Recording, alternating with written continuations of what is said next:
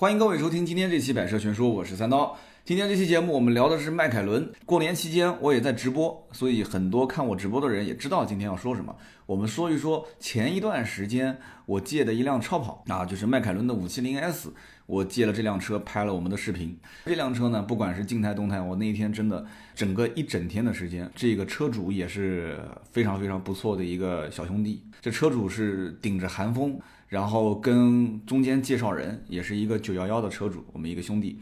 一路是从江陵开了老远老远，这个迈凯伦的车主啊，真的是陪我陪了一天，从早上的九点半一直陪到晚上的六点。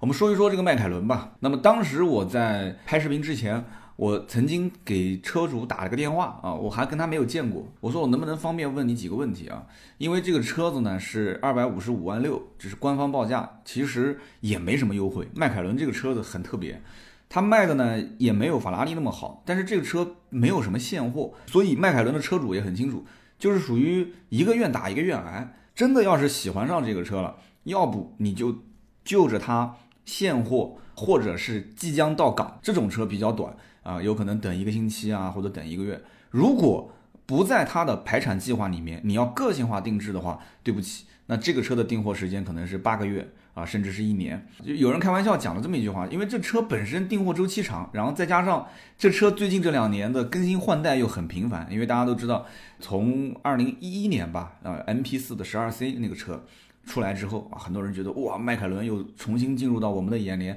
其实真正迈凯伦的这个牌子给大家熟知，就是除了那一些资深的车迷啊，什么叫资深车迷？就是一九九二年当时的那个迈凯伦 F 一。就是除了有一部分知道当时迈凯伦除了玩 F1 的赛事之外，迈凯伦曾经也出过超跑，就知道这件事情的也应该是极少数，就一小部分人。当然那个车也很遗憾，九八年就停产了。然后其中也有一部分资深车迷可能知道，说二零零三年到二零一零年这个期间，呃六七年的时间，有一个叫奔驰的 SLR，那个车也是非常非常少见。我记得在江宁我看到有一个车主，好像车牌号是六六六吧，三个六。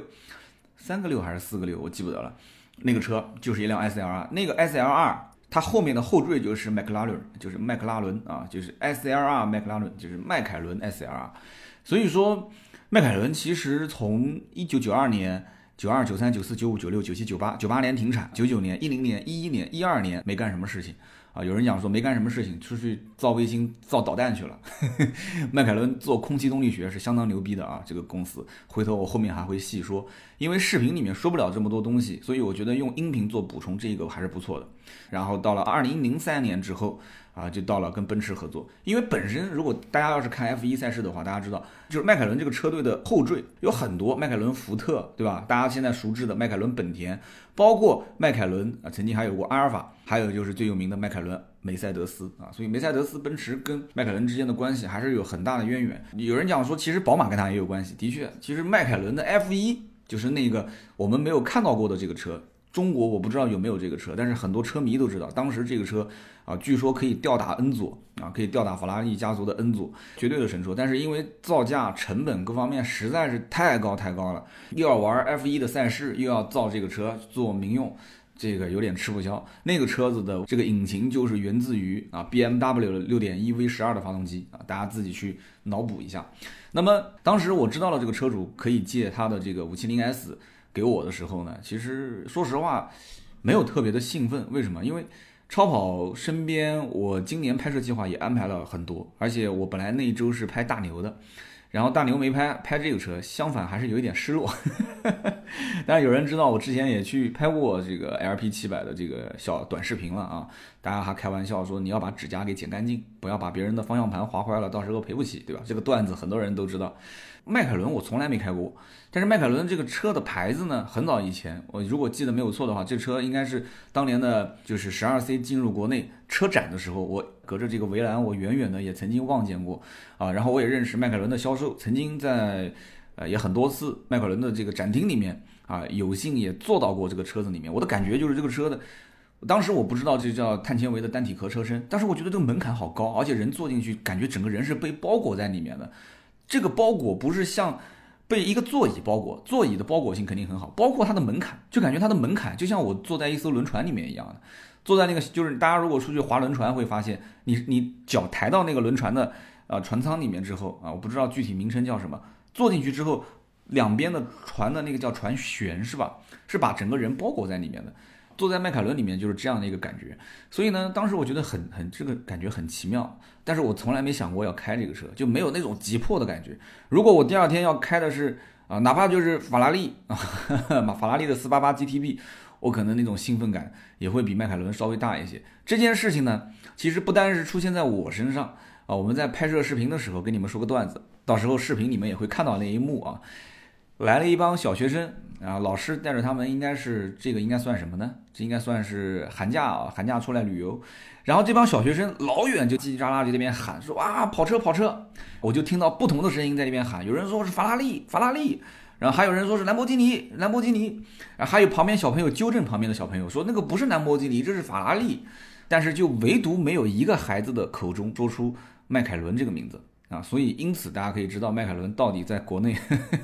啊是多么的低调，所以这车经常开出去会被人认错啊，就是说这是一辆法拉利啊，也有人说这是一辆，哎，这这这是什么？这是耐克公司产的车吗？那个标志长得像耐克啊，所以呢，这是一个让人又心酸啊，但是呢又感觉无比自豪的一件事情。有人说为什么无比自豪呢？其实真正选迈凯伦车的车主。他为什么会选择这款车？我当时就问了他三个问题嘛。我说第一个问题，三百万以内的超跑有很多，你为什么最终是选了五七零 S 这个车？然后这哥们儿就跟我说，他基本上就会看那么几款车啊，一个就是兰博基尼家里面的 Huracan，Huracan 这个车有个 LP 五八零杠二两驱的。五八零杠二两驱，其实 V 十的五点二的引擎，我说过很多次了，就是跟 R 八上面那个五点二 V 十引擎是一样的。那么这一次，因为国内的新款 R 八上的这个硬顶，因为敞篷还没有来，上到这个硬顶版啊，叫 Performance，其实就是国外的 V 十 Plus，就是高性能版。所以这个兰博基尼的五八零杠二，很多人会觉得说，二百九十九已经算是很便宜了，因为你去看，你去看以前的老款的这个兰博基尼的五八零杠二卖多少钱？那价格卖的很高，贵的离谱啊！但是有人就有信仰，兰博基尼出什么车基本都好卖啊，就特别是这种入门款的。所以说当时这个哥们儿就觉得兰博基尼这一次的，嗯，就是这个 Huracan 的这个五八零杠二没有以前的兰博的那么协调，就是不是那么好看了，而且不合他的这个胃口，觉得这车子性价比不是特别高啊，所以他就当时放弃了。你看一个超跑车主放弃一款车型。真的跟我们这些车迷们不一样，我们车迷可能天天觉得说，哇，这个车外形很帅啊，那个车用了什么黑科技，然后这个车又是怎样怎样。其实有的时候就是一个点，我马上后面说到他为什么放弃保时捷911的 Turbo，你会觉得吐血。然后他第二个看的就是呃 R8 的 V10，R8 V10 很简单，他就觉得太便宜了，他觉得说这个。R 八的 V 十二百五十三万八，这个终端也没什么优惠，现在新款。但是以前的这个 R 八 V 十的优惠幅度很大，当时我印象中限量版二百六十二万八的车可以打完折打到一百，呃一百八十五上下，一点都不夸张啊。两百六十二万八的车能打到一百八十五，这个折扣打完之后上下，啊，我记得当时我们店有一辆敞篷版二百四十九万八，就二百五十万的车，放了好长好长时间卖不出去，卖不出去怎么办？怎么办？就结果就谈哎，结果也是谈到了一百，差不多六十万上下就卖掉了啊！就所以怎么说呢？就后来因为新款的四点二上市之后，整个直接就把二八的价格拉到两百万以内了，就是一个一百多万的车嘛。所以因此这个当时这哥们儿就觉得说，我现在买一个挂着四个环的 R 八 V 十，而且这个你说有多牛逼呢？方向盘上的那几个按键啊是有点炫，但是前面的液晶仪表台。奥迪 A 四上也有了，TT 上也有了。你说我买个 R 八 V 十图什么呢？所以他当时就觉得性价比也不高，都花了这么多钱买个奥迪，他也放弃了。后来看了一眼保时捷911啊，911的 Turbo，所以身边其实有很多车迷都会，你问他，你说，呃，如果单纯从性能上来讲，两百万左右买什么车？很多人会推荐你两百万，两百应该是这么讲，两百三十万到两百五十万，两百五十万到三百万，你会选什么车？绝大多数身边的车迷。啊，特别是像啊名车志丁敏这样的，九幺幺啊，九幺幺 Turbo 啊，九幺幺 Turbo S 啊，啊肯定是这样。但是有的人会说是 GT3 是吧？GT3 RS 啊，这个不说了。就你崇尚涡轮的和崇尚自然吸气的两类人，他可能选择两个不同的路径啊，这个不去讨论，有机会我们再聊。但是结果这个车主给了这么一句话，就是超跑的性能，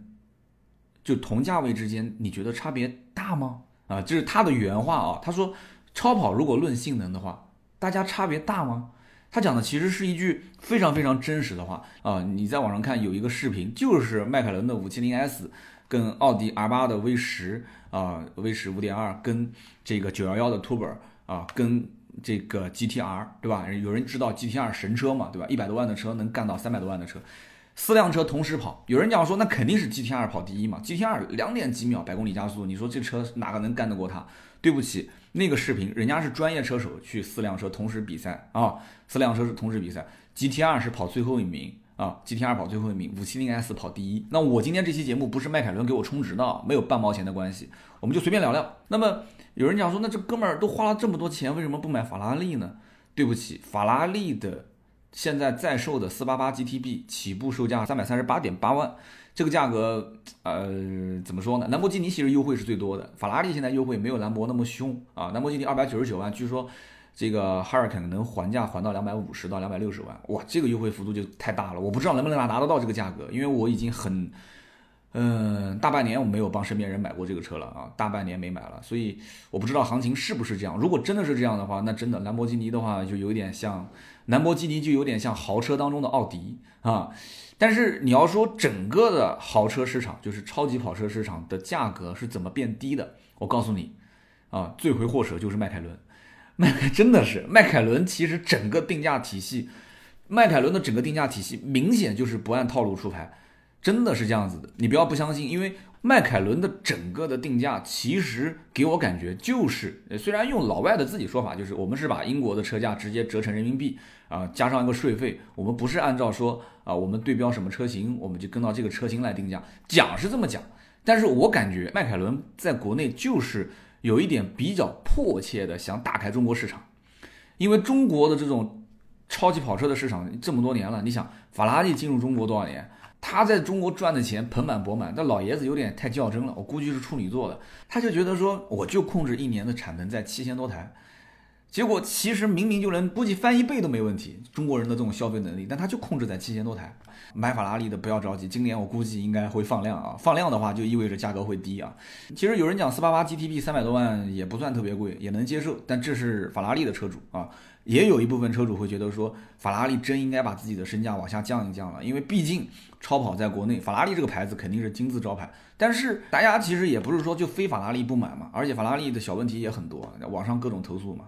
那么我们就说说法拉利啊，我曾经有一期是聊 NSX，就是比如日本的这个国宝级的神车，我曾经就提到过，中国有个人叫李小华，李小华一九九二年七十五万元人民币买下了法拉利的三四八，那么也就是说可以推测，就是法拉利进入中国，那就是第一次法拉利去参加北京车展啊，也是国家相关领导人是说，啊你你来试一试，你到中国来试试，你看中国人有没有人买得起？一开始法拉利屌屌的，觉得中国人买不起，不愿意来啊，然后这个就。中国领导人就通过相关的商人就去带个话，说你让那个法拉利到中国来试试，你就展一下。所以李小华买这个三四八，当时七十五万，一九九二年，一九九二年北京的房价是多少？我还特意查了一下，一九九二年北京的房价是三千块钱左右啊，平均啊三千块钱左右。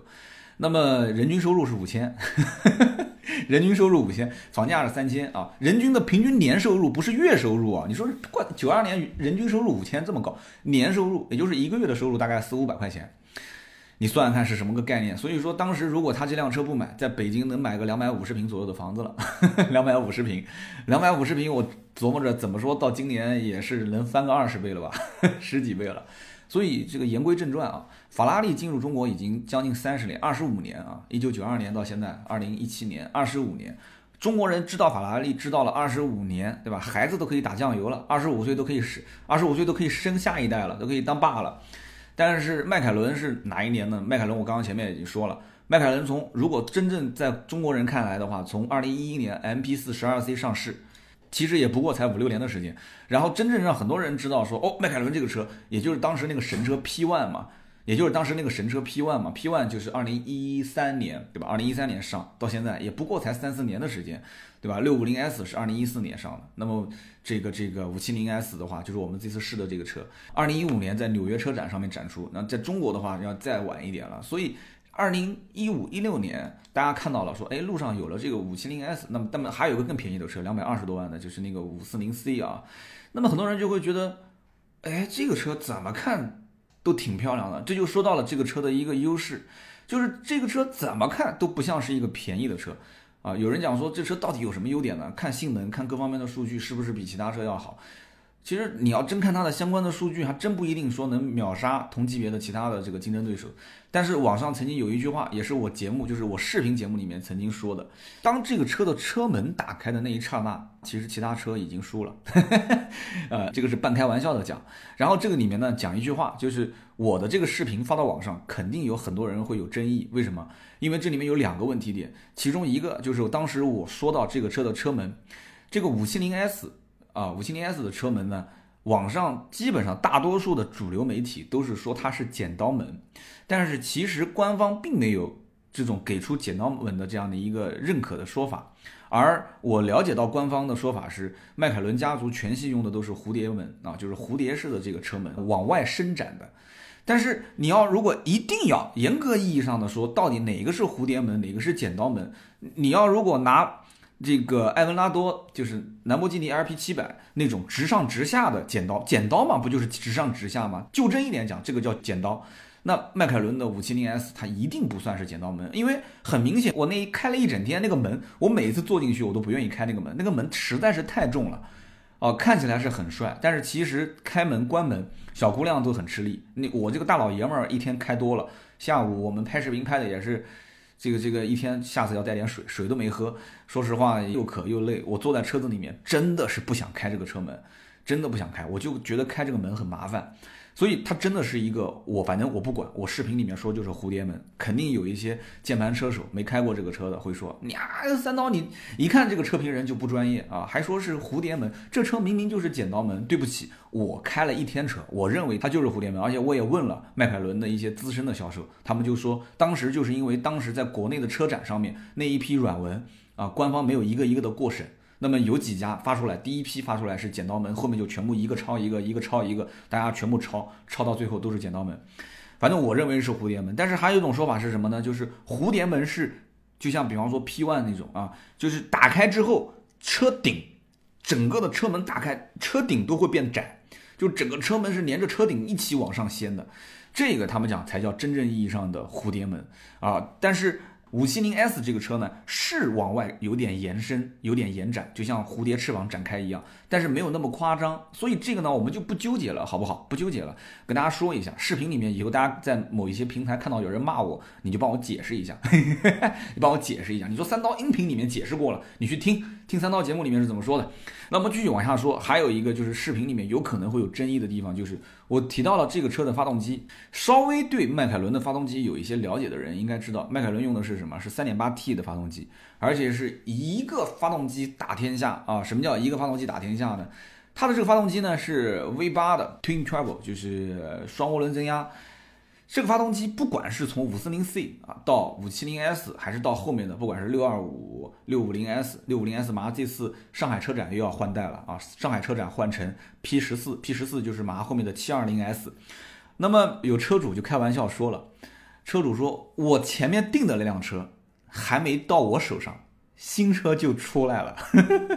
真的是这样子的，开玩笑，就是我前面订的一个车还没到，迈凯伦就出新品了。迈凯伦为什么要那么急那么急的出新品啊？其实说白了就是要在国内打压法拉利嘛，就是用来打压法拉利。中国是全球最大的豪车市场，那么多富二代等着要买车呢。”对不对？当年的十二 C，然后后面的六二五 C，其实这些车在国外，在欧洲的定价都比，就它的定价和定位都比法拉利的四五八、兰博基尼海尔坎这些车要高一些，定价也比它高，定位比它高。在国内，MP 四十二 C，包括六二五 C，你去看一下，其实定价并没有法拉利那么贵。这就是法拉利在中国有点像大众在很多老百姓心中的那种眼睛看这个车的感觉，就觉得说大众的标就值钱啊，法拉利的标就值钱。你一个迈凯伦我不认识，它的溢价能力没有那么强。那么包括像六五零 S 啊，包括这个就是你看它跟法拉利的 F 十二，就是你看七百四十匹这么这么牛逼的一个买菜车，所以 F 十二经常撞嘛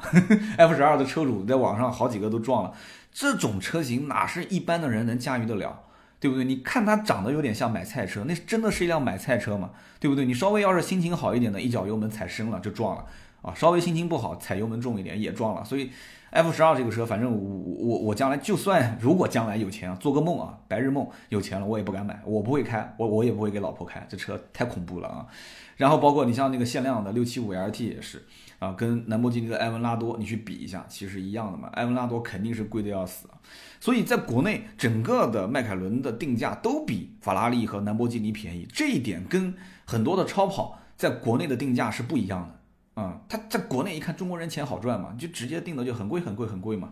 所以五七零 S 其实在国内的定价也是啊，你看跟法拉利法拉利的你你要按同级别差不多看的话，五七零 S 法拉利的什么车？加州 California 啊，加州。跟它比起来的话，其实在国外定价，在国外定的是比加州贵，但是在国内定的是比加州便宜，而且便宜将近五十万，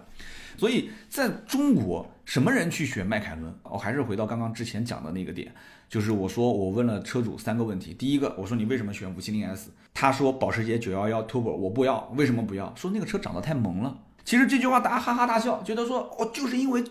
这个车主根本就不懂车嘛，就是因为九幺幺 Turbo 长得太萌了，他就不买了。其实根本就不是，这些车主怎么可能不去研究呢？人家天天泡论坛，天天在网上看各种视频。我跟他聊天，很明显，我说过那些视频他都看过。看各种视频，土豪哥啊，国外的 Moto One 啊，反正反正各种网站，人家也翻墙，也出去看。那看完之后，他自己心里面也很清楚，他不知道吗？他知道，他知道911 Turbo 是一个各方面都很均衡的车。身边带我来的那个人，就是引荐我认识这个迈凯伦车主的，中间这哥们儿就是开911的，对不对？他怎么会没开过911呢？他很清楚。但是关键问题，他讲开玩笑，就是说这车造型有点太萌了。他打心底里面，其实他还是知道我要的是什么，就是刚刚前面的那句话，就是当啊迈凯伦的这个车门打开的那一刹那，我觉得一切都结束了啊！打开的那一刹那，他的银行卡就已经掏出来了。所以说他选迈凯伦很简单，就回头率太高了，这个车太高了。我当时第三个问题问他是什么，就是这个车你用一句话去总结开的最爽和最不爽的地方。他说最爽的就是什么呢？就这车停在那个地方帅，开起来帅。上车门帅，下车门帅，怎么样都帅。最不爽的是什么？这个车是去年的呃九十月份买回来的啊，买回来至今为止已经出现过好几次的车门打不开的现象了啊。有的时候是里面打不开，有人说里面打不开怎么办？里面打不开，开副驾驶的门啊。中间它那个是悬浮式的仪表台，你就从中间腿跨过去开副驾驶的门，那怎么办？你或者打电话喊人下来从外面帮你开门，那怎么办呢？门锁索赔过一次，索赔过之后呢，据说啊，最近一段时间又出现，有的时候打得开，有的时候打不开，打不开，然后按两下又打开，所以他马上年后又要去检查一下，而且车上各种各样的就是接缝啊，长宽都不一致，然后他的钥匙有一次不小心，据车主所说是不小心，就是就轻轻的在地上掉了一下，结果那个车钥匙就裂开来了。它是一个有点像一个水滴一样的钥匙，那个塑料面板上面就很明显就是那个缝隙就露出来了，不管你怎么往下按都按不进去。结果我说这个东西你你又得花钱吗？他说还好，嗯，谈了一下啊，4S 店说年后给他到时候更换一下外壳啊什么的，然后各种胶条也是做工很粗糙，据说还网上有迈凯伦车主反映这车洗车的时候都能进水，就洗完车之后发现那个里面的座椅上有水啊，还有中控系统有的时候会死机，这个中控系统，哎，我都不说了，那个中控中控系统那个屏幕是竖着的，一开始我还觉得说哎还不错啊，就是超跑车上能有一个这种。人机一体化的这种触摸屏，这个很难得啊！你要知道，法拉利啊，包括以前的 R 八，就是老款的，那基本上屏幕就没有半毛钱的作用。包括我之前也给大家看过那个车，玛莎拉蒂的 GTMC，也是个三百多万的车，那整个中控台就跟以前的比桑塔纳还要难用，它连中文都没有，全英文，而且什么功能也没有。呃，网上也有人反映说，这个迈凯伦的中控会老死机啊，然后行驶过程中会莫名其妙出现一些故障码啊。但是有人就开玩笑啊，就是这个迈凯伦的这个车友之间就互相开玩笑，就但凡有一个人在迈凯伦的车主群里面吐槽啊，说我的车又出现什么问题了，你只要一吐槽，旁边就会有人说。恭喜你，你买的是正版的迈凯伦。说恭喜你买的是正版的迈凯伦啊，正版迈凯伦会出问题。如果你要开了一辈子不出问题，那就不是正版了。我们在拍摄的过程当中也出现了一个很尴尬的情况，就我们拍内饰的时候，呃，旁边的人看到说，哎，这个地上怎么掉了一样东西？拿起来一看，它的因为主副驾驶都有座椅记忆功能，座椅记忆上面会有一二和 M 这个这个三个按键，其中有一个按键就卡扣掉地上了，这很夸张啊！你想，你说你如果是车主，我当时看那个车主的脸都青了，但还好它不是卡扣断了，我不知道可能是有人坐上面，可能就是调节座椅前后的时候不小心碰到了，就是这么一个塑料卡扣，所以。迈凯伦的这个车怎么说呢？不仅仅是迈凯伦，包括法拉利啊、兰博基尼倒还好，我还没听说身边有人兰博出问题。兰博不要不就不出问题，一出就大问题。真的是，因为我身边确实，嗯，换这个离合器三件套的应该也不少了。离合器三件套啊，我当时上期节目，我记得有一期节目我也说过，就是换一次六万多块钱嘛，到外面去找别人换的话，大概三万多块钱啊。我们继续讲这个迈凯伦，迈凯伦这个车呢，说白了就是。品牌啊，如果说是车迷，一定是知道非常非常多这个车相关的故事。六六年到现在五十一七年，相当于第五十一年了。五十年正儿八经是玩 F 一五十年，而且五十年一直没断档，一直都在不停的在玩，而且成绩也是非常的好。很多人都对这个迈凯伦的在就是这个 F 一赛事上的成功，会就是有那么一些心理上的觉得说这是它品牌溢价的成分。就是懂它的人会觉得说这车值这个价，但是你要知道，绝大多数的人是不懂的。而且超跑车主有多少人真的天天开这个车下赛道呢？啊，绝大多数的人不会这样子的。但是我个人觉得，从我的个人观点上来讲啊，迈凯伦就光是吃 F1 的这个老本，我觉得他在做民用的超跑上来讲，但是虽然官方也不说，官方其实定义五四零 C 跟五七零 S 这两个车不是超级跑车，是运动型跑车。啊，这个是你可以问官方的人，他们一定是这么讲的。他们只把六五零 S 和往上的那些像 P1 这一级别的车型，才把它定义成啊超级跑车。所以不管怎么说，反正一句话就是，这个车在大家眼里面看上去就是一个很贵的车，就是一辆超跑，可以这么理解吧？那么对于像法拉利啊、兰博基尼啊这些车厂呢，啊，其实各方面的性能也都差不多，而且兰博基尼本身就是一直对标法拉利的，兰博基尼也不参加什么赛事啊，我也不参加什么比赛。老子就是造超跑的，你爱买就买，不买死滚啊！兰博基尼就是这么牛逼，就一直都是这样。但是其实也混得很惨，要不是后来因为到了大众啊，大众给了 N 多的钱，呃，才支撑了他兰博基尼到今天。他其实腰杆子也不可能撑那么直，没钱到最后你都完蛋啊，没钱都完蛋啊！你回头看，现在在国内不仅仅是啊，兰博基尼在跟法拉利抢市场，迈凯伦这次来了，而且来的非常着急啊！我刚刚前面已经分析过它的定价。包括为什么总是不停的在出新车、新车、新车？就开玩笑讲，就是那个车还没订到手呢，啊，就是你隔壁邻居订了一辆迈凯伦还没到手，结果新款车已经上了。为什么这样子？就一直标着法拉利嘛。你像这一次马上上海车展四月二十号，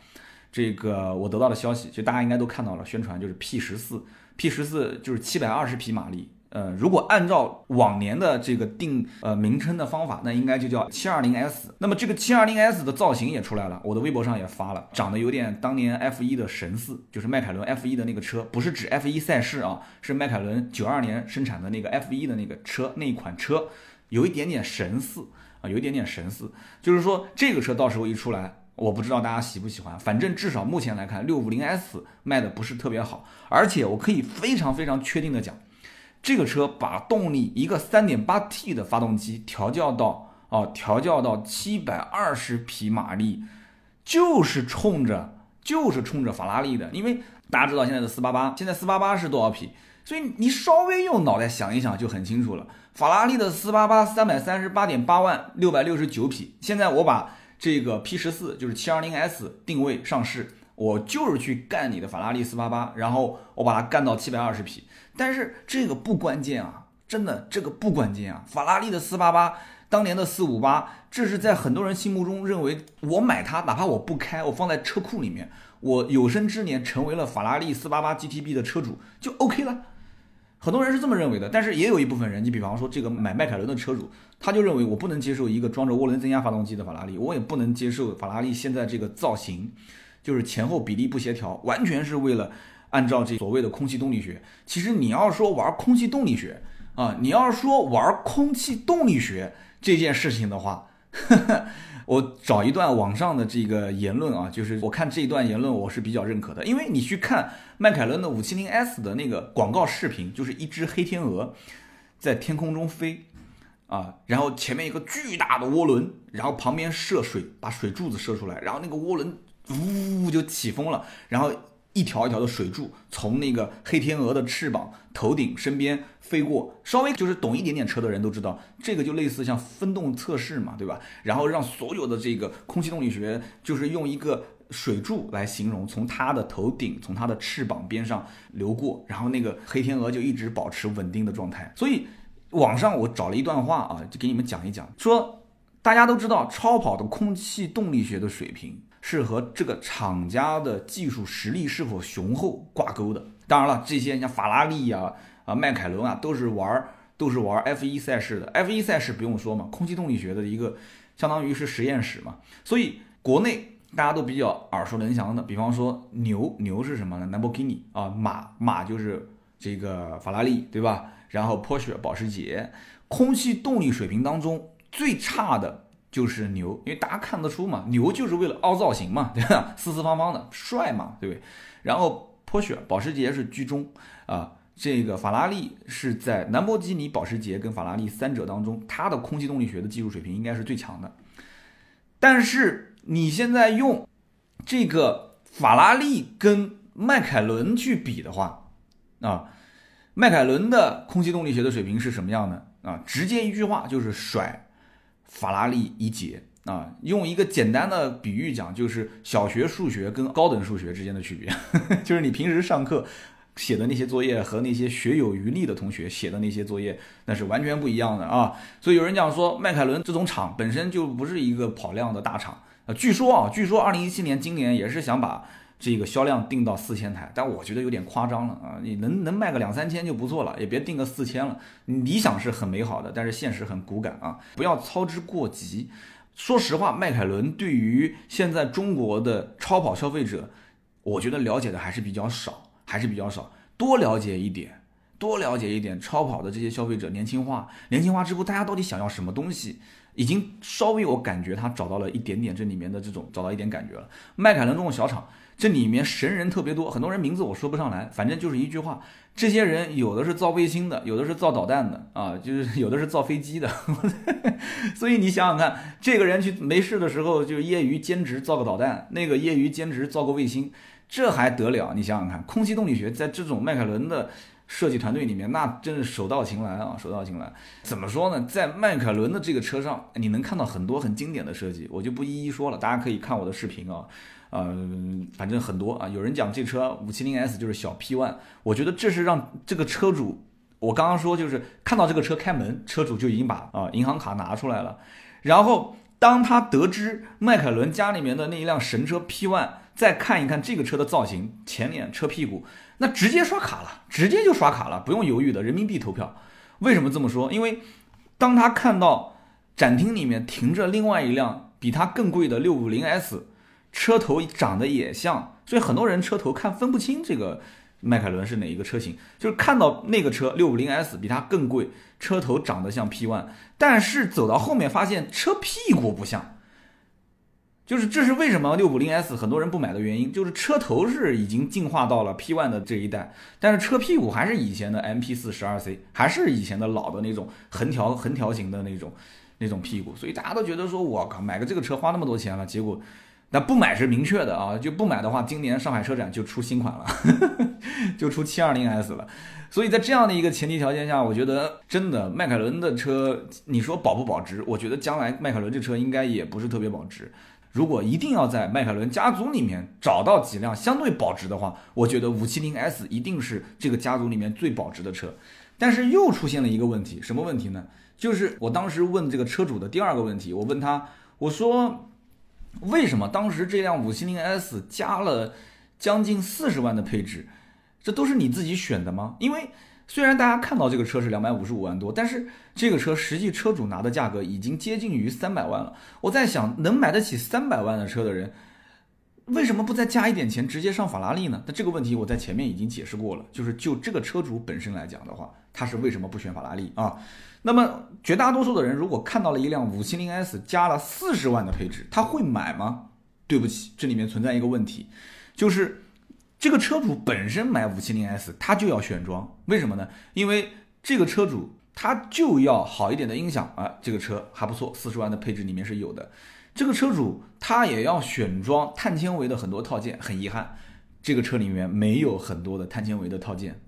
但是问题就在于，有的是车主选的是有，但是有的是它就没有。但是这一个配了四十万配置的车就在港口，颜色也是车主喜欢的，就那种橙色。那请问你是要不要？所以当时车主很遗憾，觉得说那就要吧。那不要的话要等的时间太久了。当你和自己父母说啊我要买一辆车，父母好不容易同意了，然后你到 4S 店看到了这辆车。结果告诉你要等八个月，这八个月父母的变数太大了，万一要是一不小心家里面做一笔生意赔了钱了，那这个计划就泡汤了啊！所以赶紧，为什么超跑车主我反正见到身边超跑车主都是今天看到明天就要提，最迟最多不能等到一个月。我觉得这一句话一定要讲给中国的那些造超跑的那些品牌的经销商啊和那些呃厂商去听。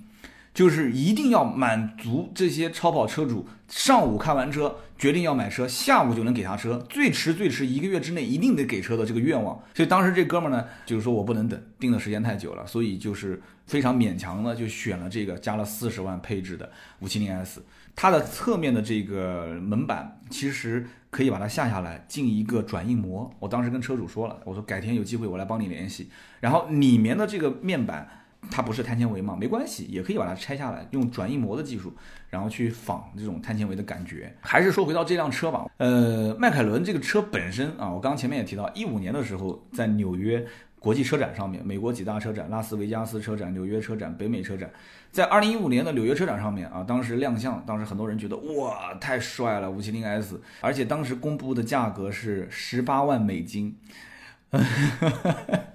十八万美金，中国卖两百五十五万六啊，在美国这车卖一百一十二万人民币啊。当然了，他们当地的法拉利呀、兰博也很便宜。这个车最大的特点是什么？我刚刚前面其实已经带着提到过了，就是单体碳纤维座舱。什么叫单体碳纤维座舱？就它的整个座舱就像个脸盆一样，而且这个脸盆整个就是用碳纤维的材质做的，跟这座像法拉利都是用铝合金的材质，但不是说不好，各有各的好处。碳纤维就是太贵了，整个碳纤维的座舱。你去看那个迈凯伦的工厂是怎么生产的，专门为了这个生产碳纤维的座舱要去制造一个很夸张的一个工厂，就像兰博基尼也是，兰博基尼为了制造全碳纤维车身也是专门去做了一个工厂。你讲起来很轻松，建一个工厂太夸张了，为一个车壳去建一个工厂，但是这个真的很牛逼，这是它的专利技术。这个碳纤维车身可以让整个五七零 S 的重量。仅仅只有一点三吨，这是什么个概念啊？保时捷的九幺幺 Turbo Turbo S 基本上应该是在一点六吨到一点七吨之间，就这个迈凯伦五七零 S 比九幺幺的 Turbo Turbo S 要轻了三百多千克，三百多千克是什么个概念？大胖子啊，大胖子，你就车上少坐一两个大胖子，这是什么个概念？而且这个单体碳纤维座舱仅仅只有八十千克。什么个概念？八十千克，一点三吨。我说句不好听的，我们家那个小丰田威驰估计也就在一点，差不多一点二吨、一点三吨这个样子，非常的轻。轻的话就代表这个车的整个驾驶的灵敏度很高。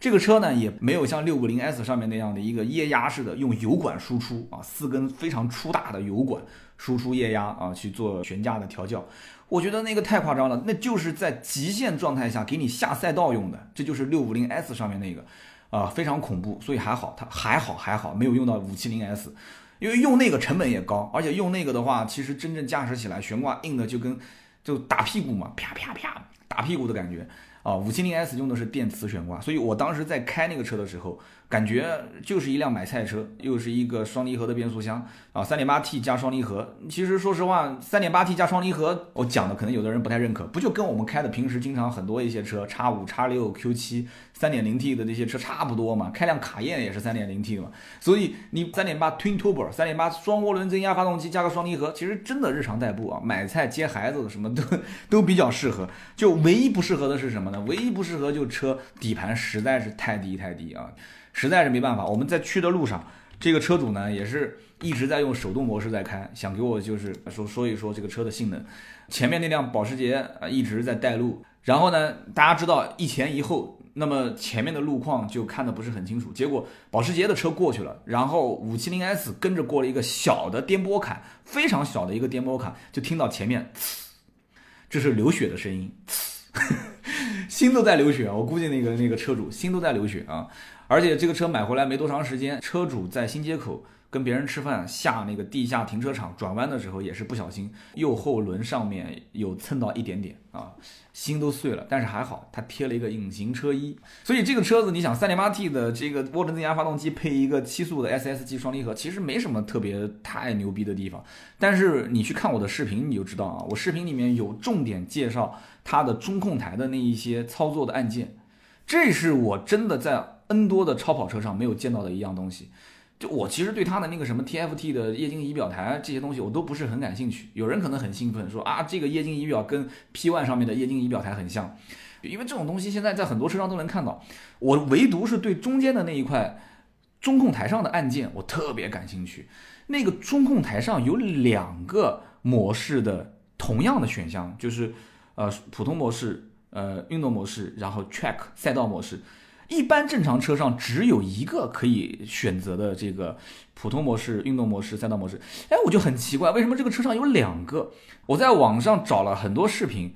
也只有一个人当时提到了，左边是调节悬挂的，右边是调节变速箱的。就是说，这个车的悬架系统可以在普通、运动跟赛道之间切换，右边的变速箱的模式也可以在普通。运动赛道模式之间切换，迈凯伦的销售也是这么跟我说。他说左边呢是用来调整啊，包括发动机啊、悬架啊、转向阻尼啊，就通过这些东西去调整。然后右边就是调变速箱。我当时问他，我说如果两边同时开在 Track 赛道模式，那会是一种什么感觉？他就这么跟我说。他说对不起，你如果有足够的钱去赔的话，你就开双 T 模式。大家记住了啊，迈凯伦的双 T 模式，Track Track，左边是 Track，右边也是 Track。所以，我们每一次上车开车的时候，一定要看一眼上面是不是不小心给别人掰到了双 T 模式。双 T 模式是没有任何的电子干扰的，什么 ESP 车身稳定系统、什么牵引力制动这些都没了，全部关掉，全部关掉啊！Track Track。所以他们开玩笑讲说，当时在下赛道试驾的时候，不是很多迈凯伦车都撞了吗？为什么撞了？就是把这个打到双 T 模式，不用任何的一些电子的干扰去开。很多人其实没有这些技术啊。真的是没有这些技术啊！今天聊了那么多的迈凯伦五七零 S，有些人可能也是听得云里雾里啊，觉得说刀哥你总是说那么多高大上的车，我也开不到，我也摸不到，对吧？能不能别说了？你是不是在装逼啊？平心而论啊，装逼的成分呢有那么一点，因为毕竟身边有这么多开超跑的朋友，谁心里面不自豪呢？对吧？能混到这个圈子里面也不容易啊！我更多的是想把这些车在我有生之年啊，就是把它展示出来给大家看。毕竟这些人，这些超跑车主买了这些车，也指不定在手上是开个一年啊，还是开个半年啊，还是开个一年半啊，啊，我看最长的也就是开个两三年就就换了。所以说，趁他们在手上还没玩腻的时候，该录视频录视频，该试驾试驾。另外一个就是，我当时也说了，每个月有那么一两台超跑啊，就当做甜点给大家开开胃。哪个男人的心目中不想说摸一摸？开一开超跑，甚至拥有一辆超跑呢？你说是不是？你虽然娶了你老婆，但是你心目中难道真的哪一天有个超级大美女，就是你心目中特别喜欢、特别向往的那种，身材又好、长得又漂亮、性格又不错，然后她就是向你抛媚眼，而且告诉你说发生什么事情都不会跟你老婆说的，你敢告诉我那天晚上不发生什么事吗？我直截了当跟刀嫂讲，这件事情不可能发生在我身上啊！我我讲的意思就是说，他真的这样子勾引我，我肯定是犯错误的。呃，刀嫂说，我也是这么认为的，所以。超跑就是这样的。有人讲说，汽车的边界到底在什么样？就汽车到底能造得多快，到底能造得多嚣张，到底能造得多给力？它的边界其实就在这些 hypercar，就是这些超跑上能看到啊。所以超跑就是像一个强心剂一样的，打到每一个人的身上。虽然不是我的车，但是你像这一期节目啊，我聊聊的洋洋洒洒快一个小时了，我都不觉得累，我还觉得很多话没跟你们说。也有很多人讲说，三刀你可能说车不专业，没关系。啊，我也是当做是一个车迷的角度去看这个车，大家就听那么一听，就我听我这么一说，好玩，有一些聊天的资本，以后出去跟人撸个串儿啊，聊个天，至少你知道了，对吧？这些车上很多一些东西，下次上了迈凯伦的车，至少你也知道了一个双 T 模式，是不是？所以今天聊那么多啊，希望对大家有帮助啊，对大家有帮助。今天是二月一号啊，你听这期节目的时候，三刀已经是在。广州的长隆了，陪着刀嫂还有我们家小宝贝儿，我们在长隆旅游错峰。那么有广州的朋友可以在新浪微博也可以看一看我发的这个微博上的一些信息啊，我可能会求助你们，因为广州我不是很熟悉。呃，也感谢在微博上，在我之前发的那个问题里面给我回答的那些兄弟，谢谢你们啊！广州吃什么？广州怎么住？长隆怎么玩？那么二月四号星期六的节目，我也是提前录好的。星期四的那一期，我们说的就是国内为什么啊出不了那种又便宜？我说的便宜是真的便宜，就是五万块钱上下啊，五万块钱以内，这种车子又开不坏，保养维修又便宜又省油。啊，又是自动挡，听好了，是自动挡的这种车，为什么在国内就很难买得到？哦，我就想问这么一个问题，大家现在都在造什么电动超跑这些东西？讲到电动超跑，我插一句话，我在当时开这个车去拍摄的路上，我问车主，我说你觉得未来的电动超跑是趋势吗？车主直接非常干脆的给我回复说一定是趋势。我说那你为什么还买这个车？他说我等不及了，我现在就要要。他说：“以后如果当有电动超跑出现，也是在我的购买能力范围之内的话，我一定是买电动超跑。